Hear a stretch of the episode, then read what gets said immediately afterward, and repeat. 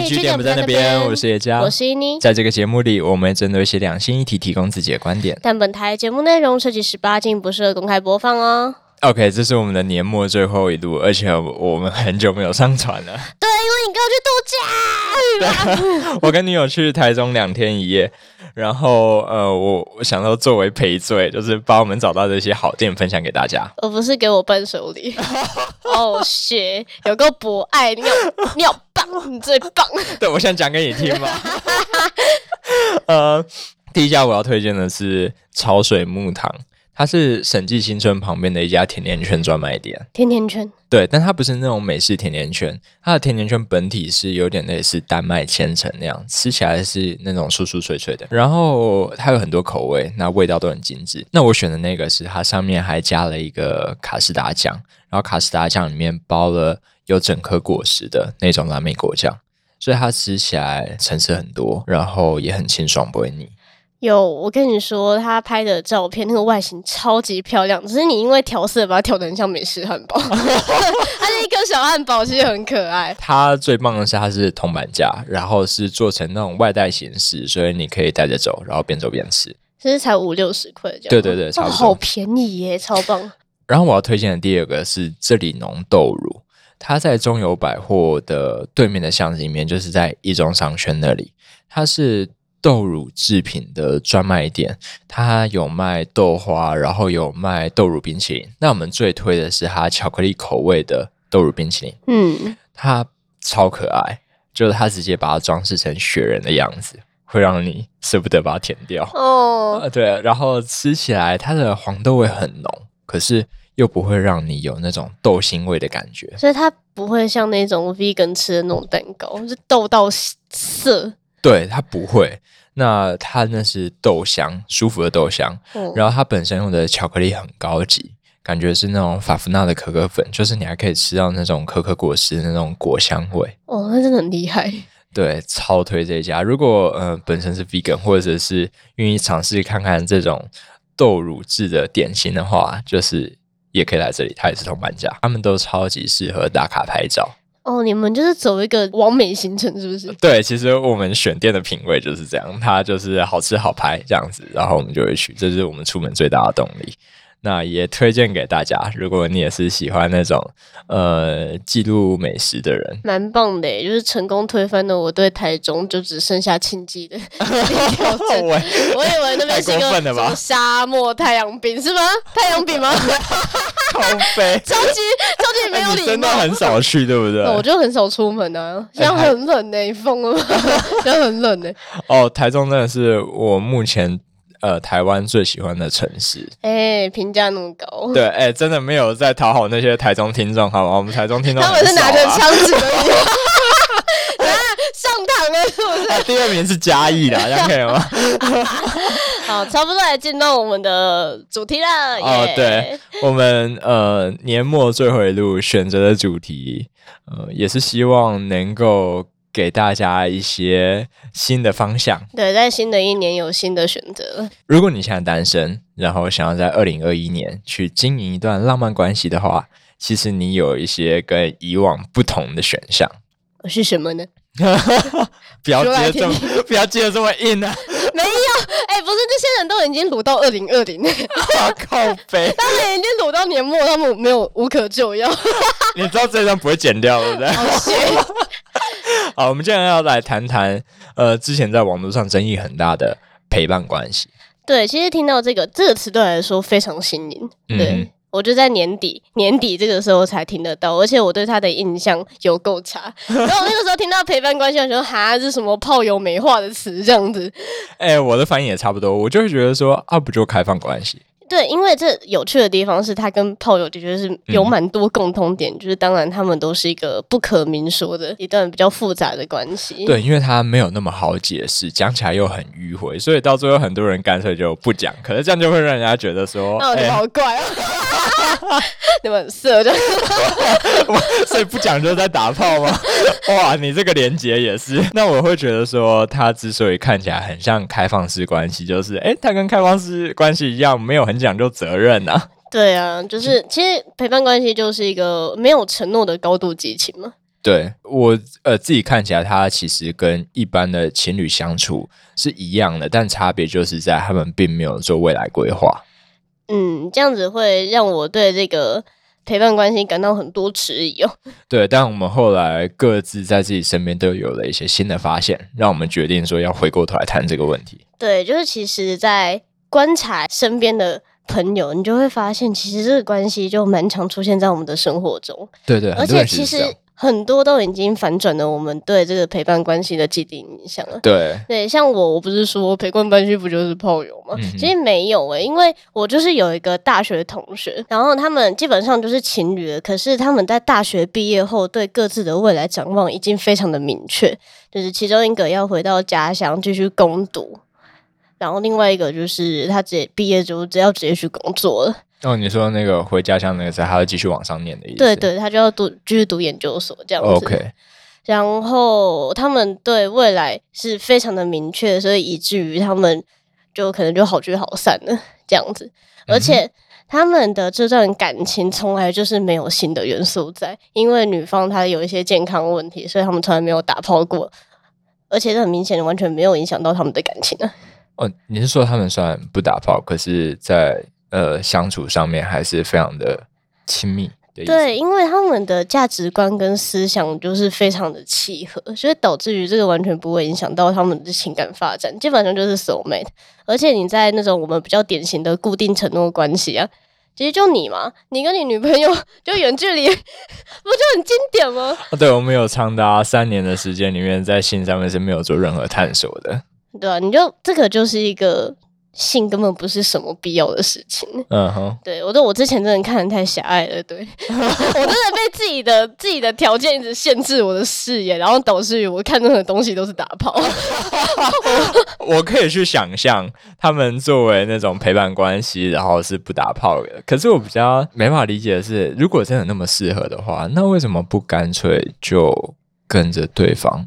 没有，因为他们的他们对自己未来的展望是放在第一优先位的，他们就是很清楚自己知道什么，所以其实这他们相处如此契合的话，就是他们的想法其实都同样的，所以相对于他们在这个方面就是没有做出退让，所以他们就决定以这种陪伴形式，就是他们对未来已经没有做承诺了，嗯，对，然后就这样子。哎，我觉得这样子很坚强，哎，就是如果我是他们的话，我未必可以说好，那我就。把这个人放下哦，说实在话，我也蛮惊讶的。对，对他们真的很厉害。那我觉得我的例子翻转了我对于陪伴关系，它是开放关系的这一种想法。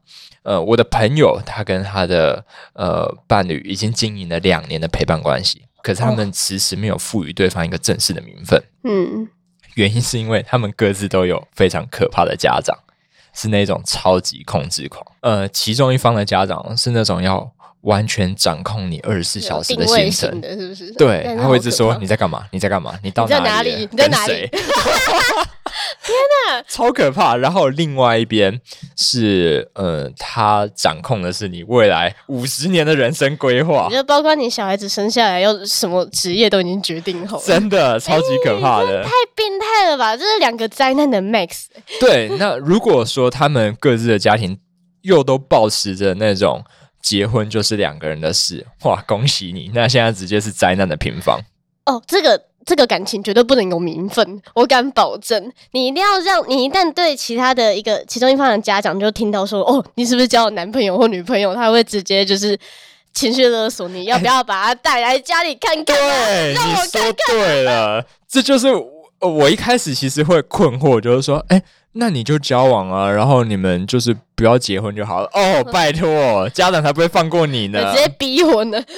对，那也因为家庭的关系，他们其实也很难想象，就是说跟这个人呃长久交往下去，到底是一个什么样子的状况，就是他没办法去做出这种很具体的想象跟承诺，而且他们也没办法解决自己家庭的问题。对，说真的，除非你完全脱离。那个家庭，等他爸妈死掉，那时候可以喊你一声男朋友或女朋友。天哪，好可怕！会不会发生凶杀案？为了爱，好，我要解决这个问题。对，所以我只能说，陪伴关系看来就是他们目前唯一的解决方案。对，那其实刚刚这样听起来，它不只是一个不负责任的激情而已。对，它其实没有听起来，那就是它没有那么放荡，它其实是可以变成一个正常的伴侣关系。对，其实没有太大不一样，就只是在呃不对未来做出承诺这件事情上面嘛。对，而且。相对于你就少了很多束缚，你不觉得这样子就多了很多优点吗？嗯哼，对，比如说，对，因为你少了这些束缚，所以你在挑选你伴侣的过程，你其实有很高的自由度，可以依照自己的条件，比如说你的你们之间的生活习惯啊，甚至于性的契合度跟伴侣的个性，嗯哼，你都可以这样慢慢去探索，慢慢去挑选。哦，因为你有一个比较长的试用期嘛。对他就是把试用期拉长，拉到你满意为止。怎么讲？很合理耶，因为我们都同意，就是说感情是要学习的嘛。对，就是你要去寻找样本呢。对，它就是一个 try and error 的那个过程嘛，就是我不断的去尝试，然后去看看这样做是对的还是错的，然后去看看我自己真的喜欢的是什么。嗯，而且。其实这会遇到，在一个承诺关系里面，我觉得一个噩梦就是我已经跟这个对象交往了七年啊，我到最后已经订婚了，我才发现他的家长会就是有那种很可怕的控制狂，然后我生了小孩子坐月子，然后他还要强迫婆婆陪我，这样。Oh my god！我还帮你炖鸡汤，而且这很多东西是呃，真的是。你你在告白的那个当下，你根本不知道哎，那你怎么可能会洞悉他的一切，知道他的家庭如何，还有他的生活习惯怎样啊？我知道，因为很多人会反驳，就是说，哎，我们也不是胡乱告白啊，在告白之前，我们会经过很长时间的相处，多长？要多长？呃，对对对对，要多长？然后能多长？是能多亲密？对对，因为如果你会呃纠结于很多东西是要正式交往之后才能做的话，那恭喜你。很多东西你就不会知道，嗯，因为你如果不在那一种够近的距离底下，很多事情你就是看不出来啊。对，而且也不是他隐瞒，就是他不会有那个动机去承认，呃，应该是去跟你诉说他的家庭背景或他的成长经历。嗯哼，因为他可能没有呃想过，就是说，哦，这件事情到底要怎么跟另外一个人去讲，甚至他没有意识到那是一个问题。对 对对。哎，其实从这个角度来说的话，就是陪伴关系所带来的这一种呃试用期，嗯，它会让你比较不容易踩雷。对，就是你完全不需要有那种我要把这一桌菜全部包下来的负担的，你就是把费啊，你想用什么就夹对，那相较之下，传统的那种承诺关系，很多时候这种关系的开始都比较像是你到一个外国餐厅点菜，然后你看不懂菜单。当然只能胡乱点这样，然后就是什么东西自己吃下去还很贵，对对对，服务费四成在开酒，还不能剩，就是谁让你点到什么？对，这就是一个相对的概念。呃，我觉得另外一个陪伴关系的优点是在于，嗯，传统承诺关系里面的那种未来规划，其实是一个很大的压力源呢。对啊，就是你们一下就讲到十年后了。对啊。呃，像我跟我女友，我们真的是从交往之初，从决定交往的那一刻起，就要去想着未来这件事情。哦，你们很特别。对，因为我们的关系是远距离，然后他那个时候呃就已经在国外念书，然后之后他也会留在那边继续工作。因为相较于台湾那边的待遇跟机会都好得多。对他来台湾那个学历直接被糟蹋，什么五万块就很紧绷了，你在跟我开玩笑吗？对啊，到那边是有十万美金的薪水啊。对啊，那呃，我的话就显然这个我过去是比较合理的，嗯，可是其实对我来说会有压力啊，就是我要准备我的语言，我要准备我的工作能力，而且去那边之后，我可能没有办法去做我想做的事情，等于是从零开始啊。你觉得你强迫自己要踏出自己的舒适圈，而而且我的选项其实呃是相对受限的。嗯，这其实每次想到这些，都会让我觉得哦，shit，就是压力很大。我们喝一杯酒。那在这个状况底下，你甚至嗯，很多时候就会更容易有一些摩擦。呃，对了，他当然在后面这个问题没办法避开掉，你只能就是随着时间推移，对，那逐渐面对它。其实。很多时候，呃，人们甚至会把这种东西带到婚姻里面。哦，对啊，就是你前面可能，我们这个叫做退让好了，为了未来的规划退让一步，你到结婚这就是委屈了。啊，我为什么会知道委屈自己啊？到婚姻已经算是最后底线，你已经有法律把你们绑死的时候。对，因为呃，有听过前面几集的那个就知道，我跟姨女都单亲家庭。哦，好自由。然后在。我们父母离婚前都会把委屈拿出来讲，对不对？对啊，就其实而且会碰到很多价值观上的摩擦，才会造成那种离婚的窘境呢。比如说，不知道孩子要怎么教，会开始爆炸吵吵起来，然后再抢你的监护权。哇！所以我们刚刚讲的呃优点，两个优点其实都是避免你之后 走到一个婚姻的危机里面 所需要的。我们好像对啊，这个。就像陪伴关系，就好像没有任何想要回避的意思啊。嗯哼，就他无可挑剔哦。对啊，他也太过完美了吧？对，有点太过理想了。对啊，那所以作为一个呃活到二十几岁的人类，我们都知道碰到这么好看的东西，就要去怀疑一下。对啊，有这么好吗？就是所以呃，我们又多想了一下，然后觉得我们对陪伴关系其实是有一些疑问的。嗯，OK。那首先，呃，我先讲我的部分好了。陪伴关系一般会被认为说它比较自由，你能够呃更自在的去呃享受这个感情的一些细节。但我怀疑真的是这样吗？因为它之所以被认为比较自由的原因，是因为它没有承诺所带来的焦虑。可是这个，我觉得这个预设本身有存在蛮大的问题，就是我们怎么可以没有承诺的生活？对我做任何一件事情，任何一件呢，我对朋友，我对工作，然后我对 everything，我都是需要承诺才实行的。对对对的，呃，如果没有承诺的话，就会变成一种纯粹的付出。对，而且我觉得啊，我个人是我必须要确定那个东西有承诺，我的情感才会，它像一个盘子，要接住我的情感，我才可以对它产生爱啊。因为我知道我的付出会得到回报。对对对，你不会做白工嘛？对，我觉得这种预设是很重要的。呃，有一个哲学家就讲过这件事情，他叫康德，他在讲说，OK，你要我去做好事，即便。呃，做好事实际上未必会带来好报，但是我必须要这样相信呢，否则我根本会缺乏那个动力去做。嗯，我会怀疑我自己到底在做什么，所以我必须要有那样子的预设，必须要有一些东西让我去相信，我做了之后不会是在做白工。那我觉得在感情里面其实也是这样子，就是当你要我去给出一些我平常超出我义务范围之外的东西的时候，比如说爱，嗯，那。你要相信说，那不是把它丢到水里面。对，如果说我们今天要实行一个完全没有承诺的热恋的爱的话，我觉得很违反我身为人的情感直觉。因为我们其实都是贪心的人啊。说实在话，你真的有那么契合的角色，你怎么可能不会想把他绑住？我一定晕爆，真的。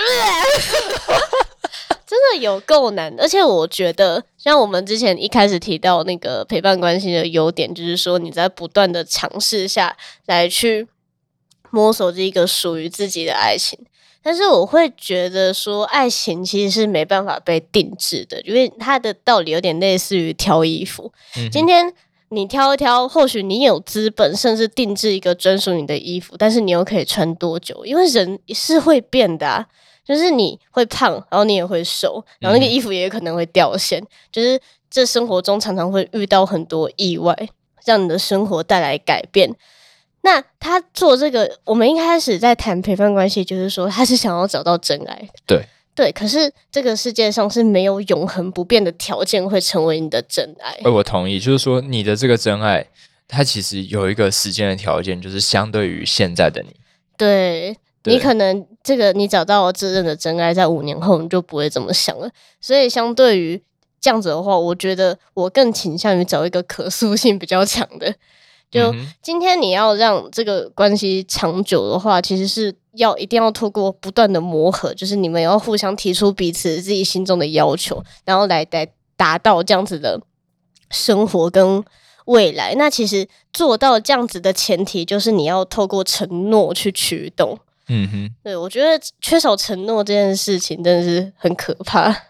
哦，我完全同意这件事情。就是呃，如果说真的有什么人是能够陪你走一辈子的话，那他其实不是一个什么一切条件都符合你需求的人，因为你会变，他也会变。你们认为那种完美的契合，其实都是某一个时间段里面的事情而已。对，当然你可以一直换呢。当然你可以对，那真的就不是我们所讲的真爱嘛？你达不到本来自己想要达到的目的。嗯，对，那反而我完全同意你说的，就是我觉得爱呃爱情它包括了磨合的过程，就是你要不断的去呃做出改变，去适应对方的改变，然后去适应环境的改变。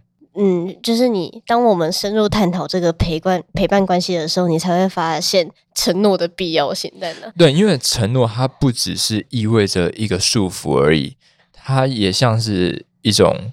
许愿吧，就是说，我们决定往某一个方向去走。对，它是它不但是锁住你的锁链，它是其中一个，但另外一个还有另外一头锁在另一个地方，就你们拉着那个，对对对，慢慢走到那个未来去。对对哦，我好喜欢这个比喻哦，对，狗链，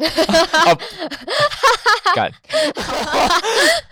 然后每次想到狗，我就会想到你那个第一集狗狗那个梗，狗狗。好，不知道可以去听一下，就是你就回不来了。好，哎，所以这样听起来的话，它其实有优点也有缺点啊。对。那我觉得我们可以来讲一下，它到底具体来说适合哪一些人，然后不适合哪一些人。对，我很同意的是，其实像这种陪伴关系，很适合给新手。就是你他的他给的建议，他给的观念就非常的健康，就是你要去制造多一点样本来寻找适合你的魔力型。对。那我觉得给新手的话，我蛮建议的，就是当你不知道你适合什么样的浪漫关系的时候，你大可可以透过这种陪伴关系，慢慢的去寻找你要的事情，慢慢探索。哦，对，当然要讲好。就是对方也要知道，说这是一个可以随时终止的陪伴关系。嗯，对对对，就以免你碰到那种恐怖情人啊，就是想甩也甩不掉。哎，然后也不要呃，在你自己快乐的尝试里面辜负了对方的真心啊。对了对了，这种东西一定要双方通知，不然会很渣。这就是单方面伤害，这不一样。对对对对，但他以累积经验来说，他真的。不失为一个好方法，嗯，对，不然你要怎么样？就是 不断分手吗？还是你要在脑内脑内里面练习，或者是去看一堆剧吗？就是哦，那都比不上，就是你实际进到一个浪漫关系里面，嗯，去实践你所想象那些东西，然后去验证他们到底是不是对的，对，而且还没什么负担的情况下，哎，很理想。然后第二个是，呃，这是我身边的例子哦。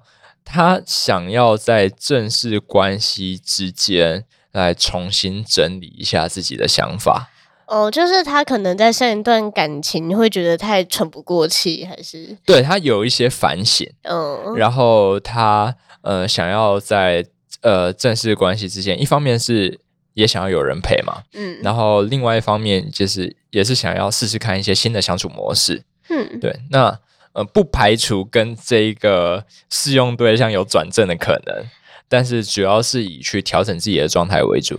我觉得，如果以就是有把事情都讲好的话，那其实这也是一个不错的安排。我听起来，对啊，而且从陪伴关系转正，这个是需要共识，而且如果你们足够契合的话，我觉得这个并不是难事啊。所以，其实对于所有的陪伴关系 来说，就是。沟通跟遵守承诺，哎，他们其实有一个承诺啊，他们的承诺就是，哎，你不要强迫我做出承诺，哎，不要跟我说后天要吃什么，哦哦哦，太快，太多了吗？你在跟我规划人生吗？对，这是他们的地雷，说实在话，呃。我觉得第三种人应该是属于那种重视自己的时间啊、私人空间啊，然后有明确的个人规划的人。对，其实就是我的同学，我刚刚举过例的，就是他们很明显是把自己的未来规划放在自己的人生第一个目标上。嗯哼，对。那在那之前，他大可可以把这个情感当做一个很轻松的陪伴就好了。我想到的是另外一种，哎，那种工作狂。哦，对，他其实不需要二十四小时都有一个人在那边烦他。或者说感情不要成为他的绊脚石，这样。对对，他希望呃，在他累的时候，可能很偶尔啦，不多。在他累的时候，有一个人可以陪他，但是这个人又要是固定的。嗯嗯。那如果这样呃讲起来的话，那他可能很适合陪伴关系。对。不然你不觉得这种人去跟有一般情感需求的人交往的话，也很辛苦那一个人啊？就那个女生啊，你都不理我，今天你就要牵人钱。哦，如果对象是我的话，一定会很不愉快。说实在，OK。那对，就是谈完适合的人，那那当然，像我就是很不适合的。我刚刚说过，因为我其实是一个蛮需要安全感的人。嗯哼。那这段感，这段这段关系很明显，它不能满足你的需求，因为要看你的安全感到什么程度。如果是那种定位狂，就是随时知道你要在哪，随时都要跟我报备的话，那。没办法哦，不能这样做。哎，对，陪伴关系里面，其实你这样做是不太合理的。对，它就是一个无理要求，不管你在讲什么。呃，我觉得。没有安全感，这真的是一个就是诚实面对没有关系的事情。对，它不是一个缺点啊，你只要找一个跟你合的人就好了。对啊，因为像像可能有些人有惧高症嘛，然后有些人可能不喜欢吃番茄嘛，然后你就不喜欢那种不确定感。那些都是你吗？被发现。对，所以说，呃，如果是对安全感这件事情比较敏感的人，那。对陪伴关系可能不太适合，嗯，觉得你很有可能会受伤害啊，然后你也会随时处在不安底下，对，这只会让你的症状变得更更剧烈，对，影响你在吃毒药，你知道吗？影响生活品质的事情就不要去做了。然后我觉得再来就是 不年轻的人，哦哦，你已经没办法再浪了。对，如果你已经是一个。做这件事情会开始有压力，会有人对你投异样的眼光，然后会有人逼婚怎样了？就是如果你还愿意去做，我真的欣赏你。对啊，我其实觉得你很有勇气，因为有多少人是到那个年纪直接被逼着结婚的？对对对，但是做你自己。像我可能就是被这样讲会有压力，那这种压力可能就会转嫁给我的这种。呃，对象哦，对对，你们就可能你开始就是呃，我有一件事情想跟你讨论，和结啊不要了，我们是不是该不行？直接违约？对对，这是很严重的结婚呢。而而且这样可能也不能达到陪伴关系最大优点，就是轻松交往。没有没有，你们交往起来可能不太轻松。对啊，对，哎，但反而刚讲不年轻嘛。但那种老人其实常常是陪伴关系，对啊，就是老伴啊，他们两个老老的待在一起，老老 就靠着，然后什么都不能做，这样子，老老的又有钱有钱的待在一起，然后在那个好几栋房里面啊，我突然觉得要到二楼厕所有点累。OK，呃，我觉得最后一个我想到的是，害怕寂寞的人其实不适合陪伴关系。对，因为其实你既然投入一个关系里面，另外一个人的存在当然会成为你的浮木嘛。但是在陪伴关系里面，你是永远抓不到那个浮木的。嗯哼，你这样害怕寂寞，陪伴关系根本不可能是你的选择之一。哦，听起来就是你你在那种寂寞的游泳池里面游泳，然后飘来一根稻草，你去抓，不会让你浮起来。对我只能说，如果你是这种特质的人，在陪伴关系里面，你同样会被伤害的非常严重，而且你一定会晕船，你百分之百一定会晕船，还会吐。对，因为如果说问题是寂寞的话，那其实需要的是面对寂寞的能力啊。对你可能要学会如何自己相处啊。对啊，跟自己相处、独处这样子。可是我们没这问题，单亲家庭，我们都单亲家庭，三岁自己泡奶粉。这么哈口，不要乱拿，这是阿妈的。我的天呐！至少在钥匙儿童阶段，我们都已经学会如何自己让自己快乐。那我们还是自己陪自己玩。哦，讲的好心酸，太苦。对啊，这当然是人生课题啊，可能会需要练习。对对对对，但是如果只是因为一时寂寞，然后又觉得说啊，那这样我不需要去找一个稳定对象去伤害别人，我找一个愿意稍微陪我一下的人就好了啊，那可能他不能解决你的问题，不建议，不建议。对，OK，那我们最后就是把这个呃选项介绍给大家，就如果你想要一段浪漫关系。